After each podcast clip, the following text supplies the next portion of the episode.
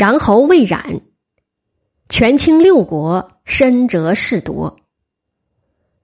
穰侯魏冉，亦作魏牙，秦昭王之舅，因时邑在穰（今河南邓州市），号曰穰侯。在战国末年秦国政治舞台上，魏冉是一位十分引人注目的风云人物。他从秦昭王元年以外戚身份辅政，直到秦昭王四十一年遭范雎之谗被逐，期间先后四次出任秦相，始终掌握着军政大权，成为秦国统治集团中的重要决策者，是秦昭王时期秦国四贵中最有才能的人。魏冉原为楚国人，是秦昭王之母秦宣太后的同母异父的弟弟。魏冉臂力过人，豪爽猛断。早在秦惠文王、秦武王时，即已任职掌权。秦武王二十三年因举鼎而死，没有儿子，各兄弟争位。魏冉实力较大，拥立了秦昭王，并帮秦昭王清除了争位的对手。昭王即位后，便任命魏冉为将军，魏戍咸阳。期间。魏冉平定季军公子壮及一些大臣们的叛乱，并把武王后驱逐到魏国。昭王兄弟中有图谋不轨的，全部被诛灭，声威一时震动秦国。昭王即位时年仅六岁，由宣太后和魏冉主持朝政大权。魏冉与秦武王之叔楚里吉交情很好，在魏冉帮助下。楚里吉挤走了权位在自己之上的甘茂，做了秦的相国。秦昭王七年（前三百年），楚里吉去世，赵国人楼缓任秦相。在楼缓的游说下，魏冉做了秦相。此后，魏冉凭着他与昭王的特殊关系，在秦国独揽大权，四任秦相，党羽众多，深受宣太后宠信。秦昭王十四年（前二百九十三年），魏冉启用白起为将军，派他代替向寿领兵攻打韩国和魏国。白起打了胜仗，斩敌二十四万人，俘虏了魏将公孙喜。次年，又夺取了楚国的宛邺两座城邑。此后，魏冉托病免职，秦王任用客卿寿竹为丞相。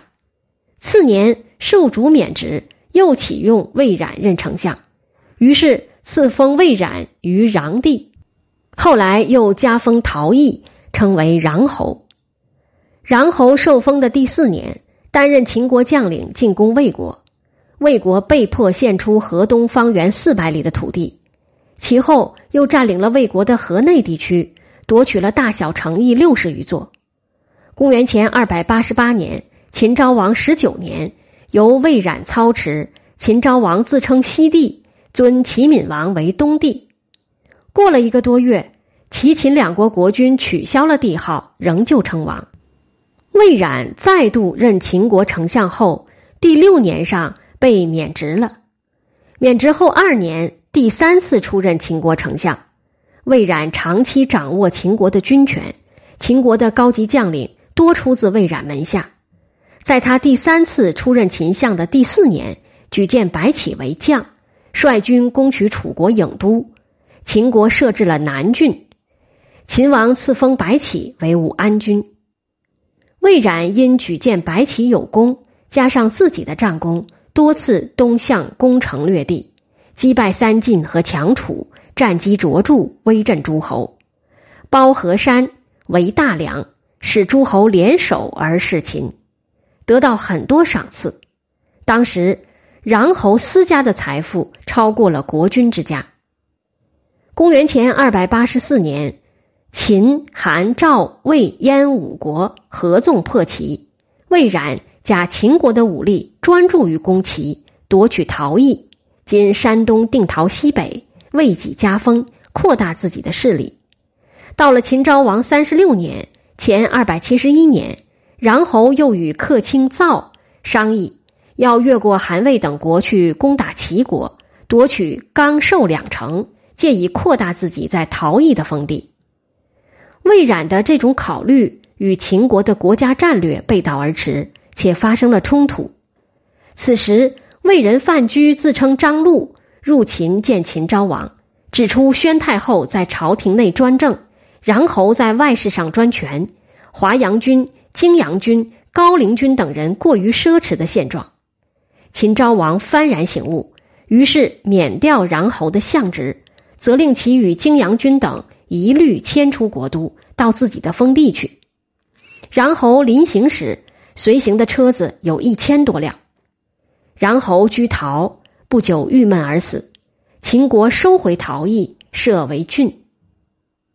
魏冉执政期间，秦国取得了突飞猛进的发展，以前所未有的军事攻势，连续对东方发动了大规模的兼并战争，蚕食了韩、赵、魏、楚、齐的大片领土，为以后统一六国奠定了坚实的基础。司马迁认为，秦所以东夷地若诸侯，常称帝于天下，天下皆向西极守者，穰侯之功也。